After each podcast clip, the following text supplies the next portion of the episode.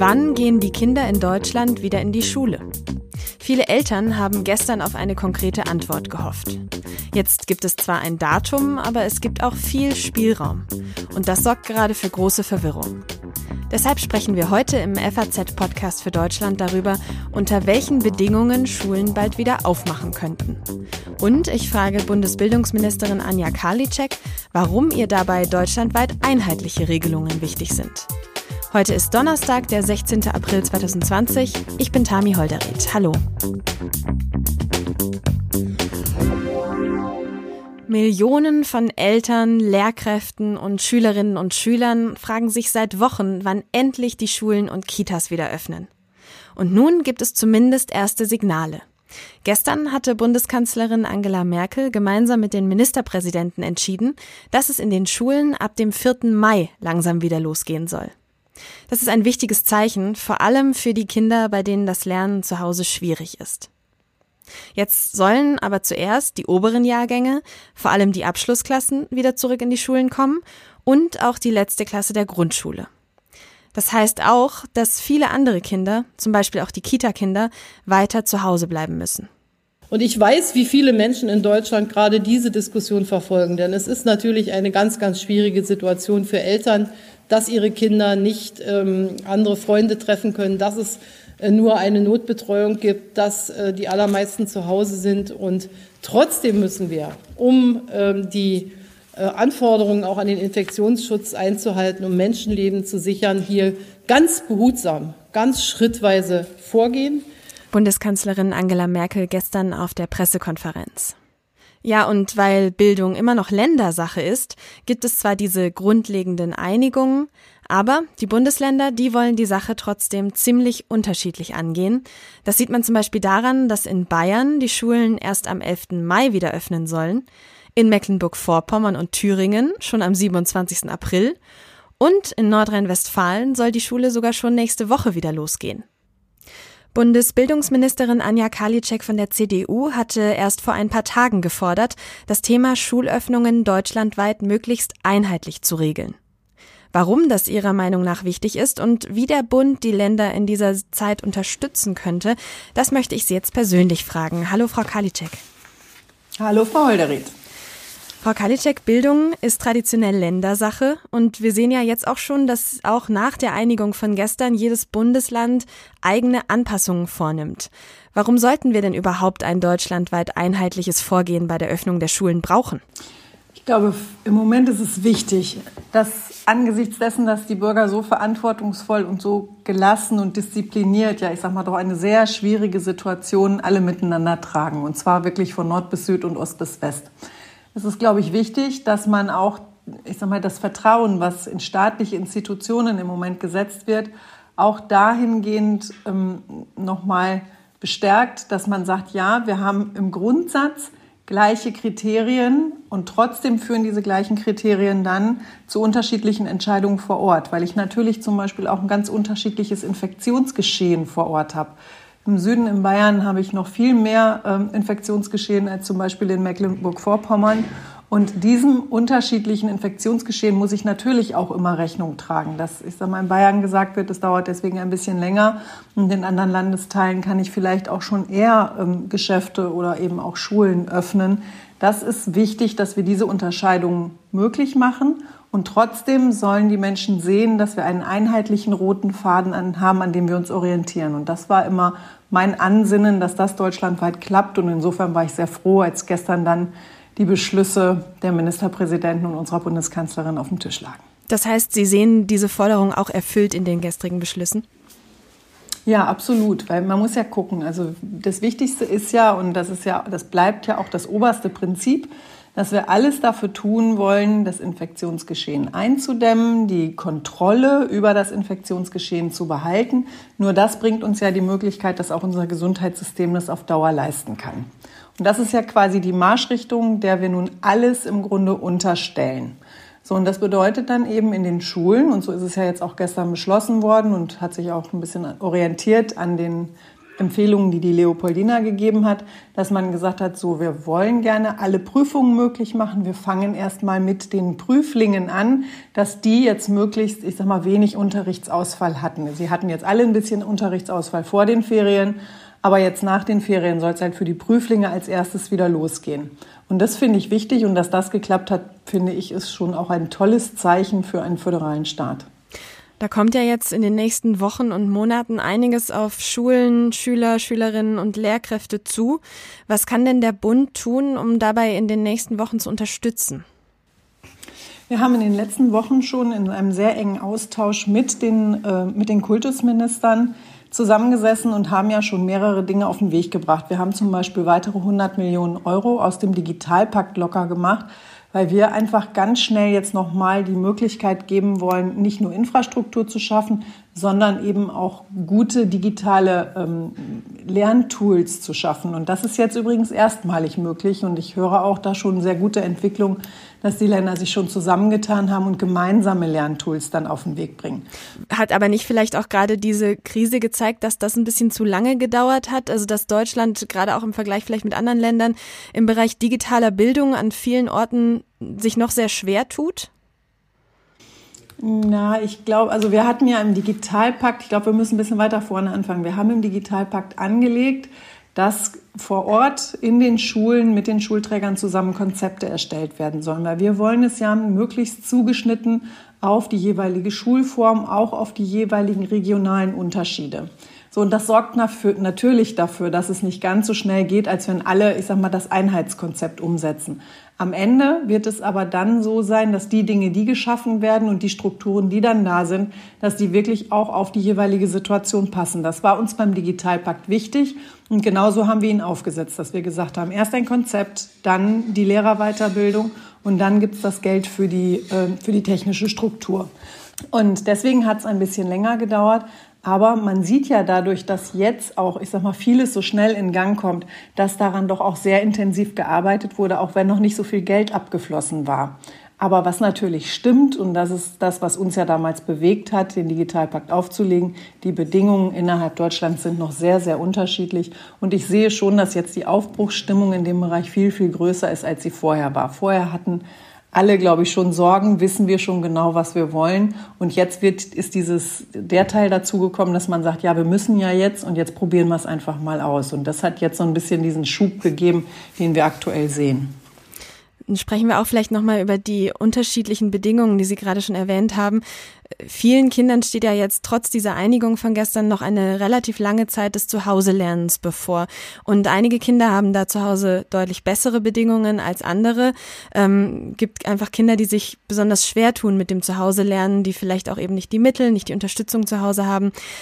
Gibt es da eventuell die, die äh, Planung oder die Vorstellung, dass man diese Kinder auch in eine Art von Notbetreuung aufnehmen könnte und müsste dieses Signal vom Bund kommen?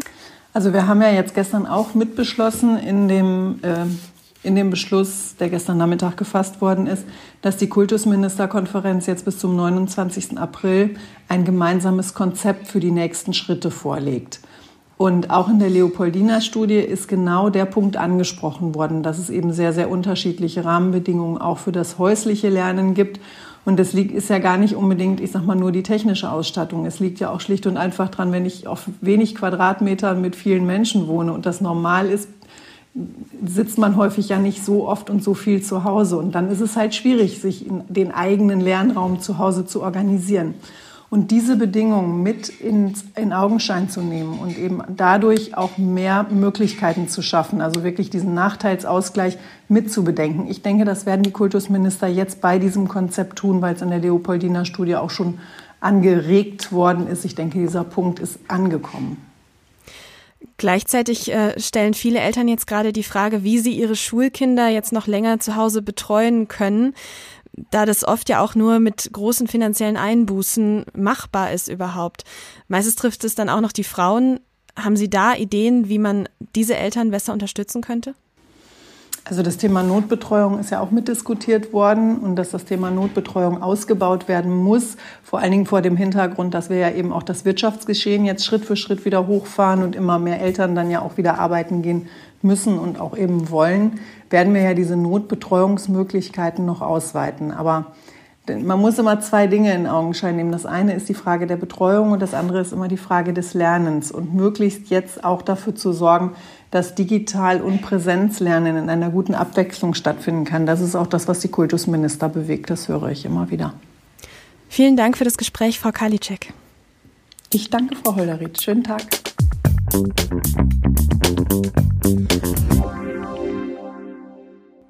Weiterhin gibt es also viele offene Fragen. Trotzdem müssen die ersten Lehrer schon in wenigen Tagen wieder in die Schulen und den Unterricht wieder anlaufen lassen. Finden die Lehrkräfte das gut oder überwiegt die Unsicherheit? Denn schließlich wissen sie am besten, wo es schon im Normalbetrieb in den Schulen hakt. Der Präsident des Deutschen Lehrerverbandes, Heinz-Peter Meidinger, ist selbst Schulleiter und mit ihm möchte ich jetzt gern sprechen. Hallo, Herr Meidinger. Hallo. Herr Meidinger, Wovor haben denn die Lehrerinnen und Lehrer gerade mehr Angst? Sich in den wieder geöffneten Schulen anzustecken oder dass ihre Schülerinnen und Schüler noch länger zu Hause bleiben müssen und Stoff verpassen? Also äh, die Gemütslage ist natürlich wie in der Gesamtgesellschaft auch äh, sehr, sehr unterschiedlich. Wir haben Lehrkräfte, die, die Angst haben, die auch selber Risikopersonen sind, äh, dass sie wieder in die Schule müssen und sich anstecken könnten. Äh, und wir haben auch viele, viele Lehrkräfte, äh, die äh, endlich mal sagen, wann geht der Präsenzunterricht wieder los, wann sehe ich meine Schüler wieder. Es geht natürlich dann auch darum, dass sie eine Verantwortung spüren dafür, dass die dann auch Lernerfolge haben und ihre Prüfungen schaffen beispielsweise. Also beide Gemütslagen gibt es, beziehungsweise beide Empfindungen. Zunächst stehen jetzt ja aber für viele Schüler und Lehrkräfte noch mindestens einige Wochen Homeschooling an. Was hören Sie denn von den Lehrkräften? Wie kommen Sie und die Schüler mit der aktuellen Situation zurecht? Es ist richtig. Also wir werden die Homeschooling-Phase, die ja bisher in den meisten Bundesländern rund drei Wochen betragen hat, äh, für die Mehrzahl der Schüler deutlich verlängern müssen. Äh, weil ja nur einzelne Jahrgangsstufen zurückkehren. Einerseits sind wir sehr zufrieden, wie das mit dem Homeschooling gelaufen ist. Wir haben viele positive Rückmeldungen von Eltern, Schülern, äh, Lehrkräften, äh, auch wenn es natürlich nicht überall gleich läuft. Aber es gibt halt auch äh, Schüler, und das sind nicht wenige, äh, die beim Homeschooling nicht profitieren, die drohen abgehängt zu werden, weil sie äh, keine Eltern haben, die sie unterstützen, weil sie einen speziellen Förderbedarf haben, weil die technische Ausstattung zu Hause nicht richtig, äh, nicht gut ist. Also da gibt es viele Gründe. Ja, Sie sagen es ja gerade, das Lernen zu Hause, das gelingt ja vor allem den Kindern gut, deren Umfeld zu Hause auch gut ist. Also wenn kein Laptop zur Verfügung steht, wenn die Eltern vielleicht nicht so gut Deutsch sprechen und nicht beim Lernen helfen können, dann sieht es ja tatsächlich anders aus. Was könnte man denn tun, um diese Schüler besser zu erreichen, zu unterstützen? Ja, natürlich kann man äh, jetzt mal sich überlegen, wie man dich noch besser erreicht. Also beispielsweise dann auch äh, direkten Kontakt aufnimmt, äh, telefonisch oder wie auch immer mit den, mit den Eltern. Aber ich fürchte, äh, da werden wir keine großen Verbesserungen äh, erreichen. Die eigentliche Herausforderung wird sein, dann, wenn der Präsenzunterricht wieder beginnt, dann versuchen diese Lücken, die da entstanden sind, durch Zusatzförderangebote, durch Wiederholungsphasen, durch kluge Konzepte, die wir noch erarbeiten müssen, dann wieder sozusagen auf Stand zu bringen. Das wird uns mit Sicherheit noch weit bis ins nächste Schuljahr, weit ins nächste Schuljahr hinein äh, beschäftigen. Und äh, wir werden auch überlegen müssen, wie wir überhaupt dieses Schuljahr noch abschließen. Äh, es gab ja viele Bundesländer, die dann auch klar gesagt haben, im Homeschooling sollen keine Noten gemacht werden, im Homeschooling sollen keine, kein neuer Stoff durchgenommen werden, sondern nur wiederholt werden. All das muss natürlich in so einer Aufholphase dann auch berücksichtigt werden. Wahrscheinlich werden wir auch die Lehrpläne vorübergehend abspecken müssen, äh, damit wir zumindest die Kernziele, das Grundwissen vermitteln können. Sie sind ja selber aktuell auch noch Schulleiter in einer Schule, wissen also genau, vor welchen Problemen die Schulen jetzt stehen. Was für Überlegungen stellen Sie denn gerade an? Ja, also äh, am 27. April hier in, in, Bayern werden die Abiturienten, also die, die kurz vor der Abi-Prüfung stehen, äh, an die Schulen zurückkommen. Und äh, wir sind jetzt auch dabei zu überlegen, welche Klassenräume wir für diesen Unterricht, den die noch bekommen, nutzen. Wie halten wir den Sicherheitsabstand ein? Wir müssen natürlich die Lerngruppen teilen, äh, damit der Sicherheitsabstand eingeht, eingehalten werden kann. Wir werden überlegen, welche Hygienemaßnahmen äh, sinnvoll sind, Desinfektionsspender, vielleicht auch Atemschutzmasken. Äh, ansonsten ist natürlich so, dass äh, solange jetzt nur eine relativ überschaubare Gruppe von Schülern in eine Schule zurückkehrt, diese Dinge einfacher zu handeln sind. Mhm. Also da werden wir jetzt kein großes Gedränge auf den Pausenhöfen haben. Die Abiturienten kommen ja meistens nicht mit dem Schulbus, sondern äh, selber, fahren selber an die Schule oder werden von den Eltern jetzt gebracht. Äh, das heißt, da äh, sehe ich jetzt noch nicht die ganz großen Probleme. Die großen Probleme werden kommen, wenn mal wieder äh, viele Schüler an der Schule sind und man dann auch für das dynamische Schulgeschehen, also die Gänge, das äh, Verhalten auf den Gängern, in den Pausenhöfen, in den Toiletten, an den Busparkplätzen, äh, wenn wir da auch sicherstellen wollen, dass höchstmöglicher Gesundheitsschutz gewährleistet ist. Vielen herzlichen Dank, Herr Meidinger, für das Gespräch. Ich bedanke mich ganz herzlich.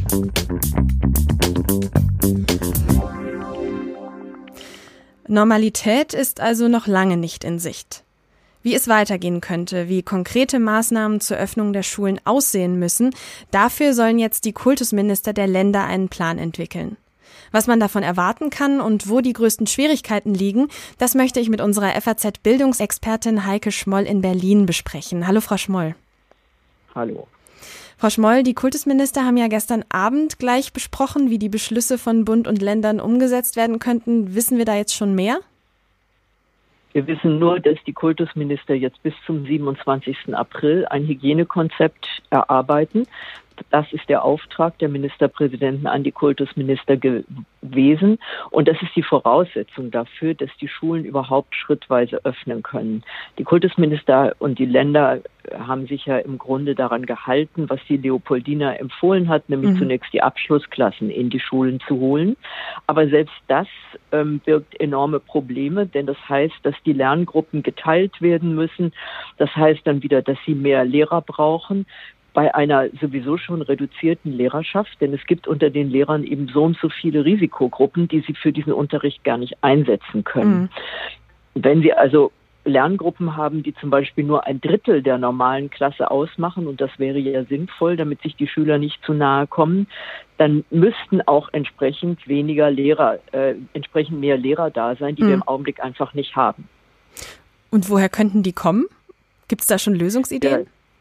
Nein, es wird keine, es wird keine zusätzlichen Lehrer geben. Man wird äh, sich damit begnügen müssen, den Fernunterricht weiter zu betreiben und diese paar Präsenzstunden an der Schule, das wird höchstens die Hälfte der Stundentafel sein. Also gehen Sie mal davon aus, dass Schüler schon ziemlich gut bedient sein werden, wenn sie 15 Stunden dann haben. Ähm, die werden in der Schule dann face-to-face -face stattfinden, aber der Rest muss weiter als Fernunterricht stattfinden. Darüber sind sich alle im Klaren. Und Klar ist auch, dass die jüngsten Grundschüler, also die erste, zweite, dritte Klasse, vermutlich die Schulen vor den Sommerferien nicht mehr von ihnen sehen werden. Mhm. Gerade bei den Grundschülern ist ja auch immer wieder die Rede davon, dass es den Kleinsten natürlich am schwersten fällt, gewisse Hygienevorschriften, Hygieneregeln einzuhalten. Und Sie haben es auch schon gesagt, wenn die Schule wieder anfängt, dann müssen ganz besonders äh, strikte Hygienevorschriften eingehalten werden. Ich frage mich, ob das überhaupt realistisch sein kann, denn ich erinnere mich selbst noch an meine Schulzeit und damals gab es, wenn man Glück hatte, einmal im Monat Seife, mal ganz abgesehen von warmem Wasser. Wie kann das umgesetzt werden? Also ich glaube, das Problem der Seife lässt sich lösen. Ähm, das des warmen Wassers schon weniger. Ähm, Desinfektionsmittel ist rar, das wissen wir alle. Ich kenne Schulbehörden, die versuchen schon seit Wochen, alle Desinfektionsmittel aufzukaufen, die sie kriegen können. Es wird trotzdem nicht reichen. Darüber muss man sich im Klaren sein.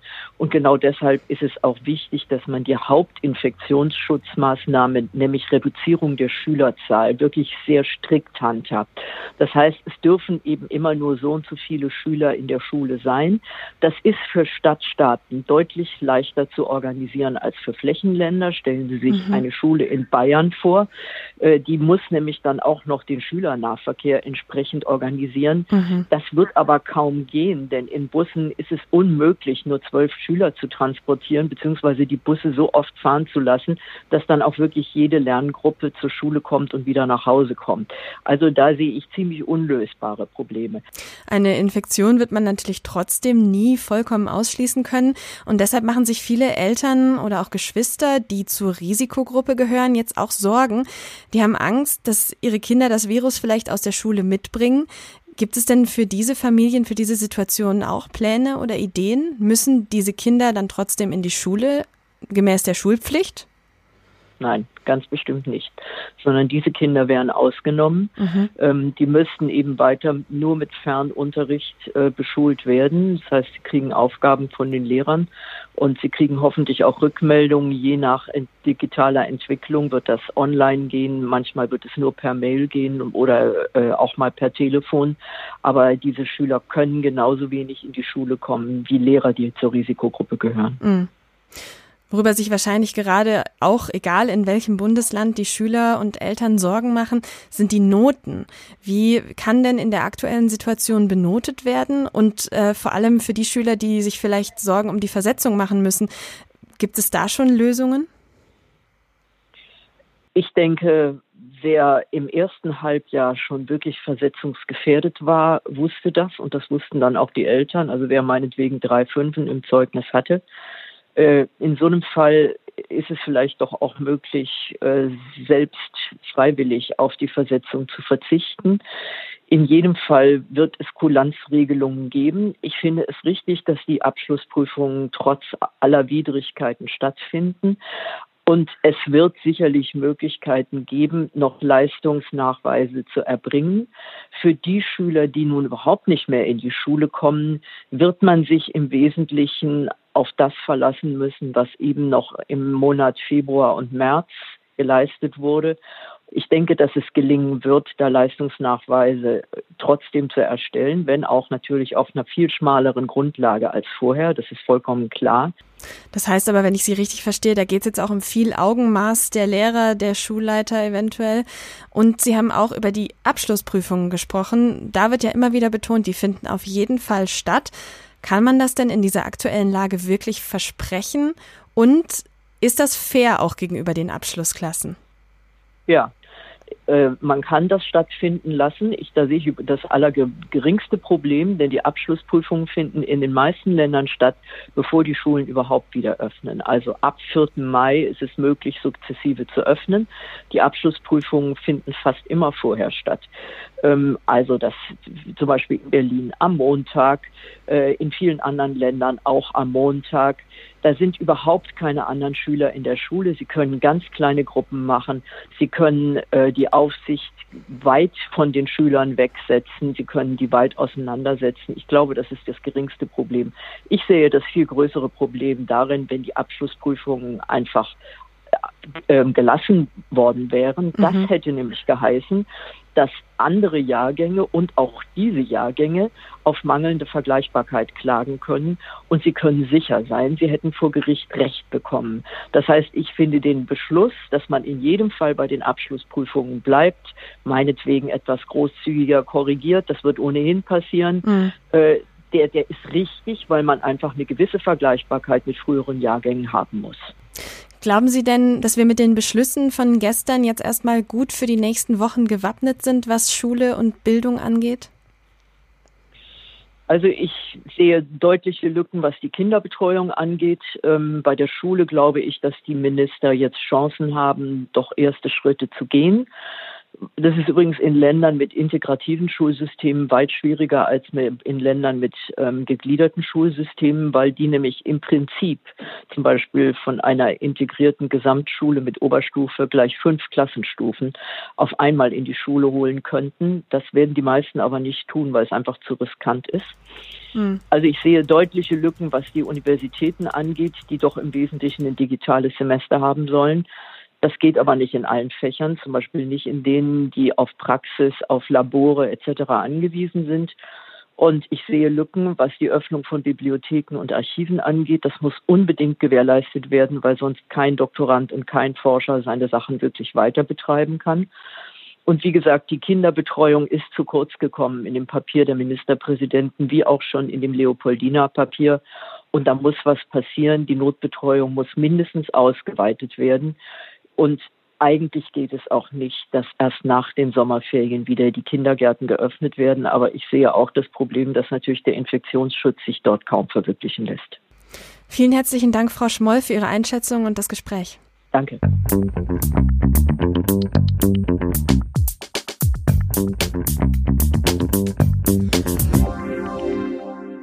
Was heute sonst noch wichtig ist.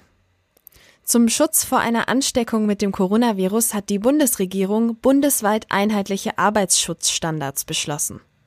Die insgesamt zehn Regeln seien verbindlich für Arbeitgeber, sagte Arbeitsminister Hubertus Heil.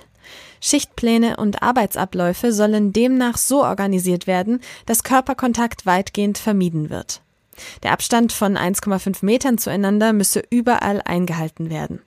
Wo Kontakte unvermeidlich sind, müsse der Arbeitgeber Gesichtsmasken und zusätzliche Hygienemaßnahmen für die Beschäftigten zur Verfügung stellen. Österreich will alle Mitarbeiter und Bewohner von Altenheimen auf das Coronavirus testen lassen. Das kündigte Gesundheitsminister Rudolf Anschober in Wien an. Nach Angaben des grünen Politikers müssen dabei 130.000 Menschen in mehr als 900 Einrichtungen getestet werden. Bisher hat Österreich insgesamt rund 157.000 Corona-Tests durchgeführt. In anderen Ländern habe sich das Coronavirus in Pflegeheimen oft stark ausgebreitet und die Sterblichkeit sei dort hoch, so Anschober.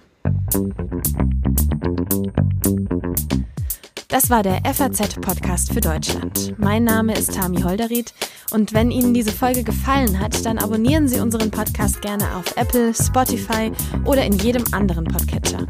Weitere Informationen zu allen Themen rund um das Coronavirus finden Sie wie immer auf faz.net. Ich wünsche Ihnen jetzt eine gute Zeit.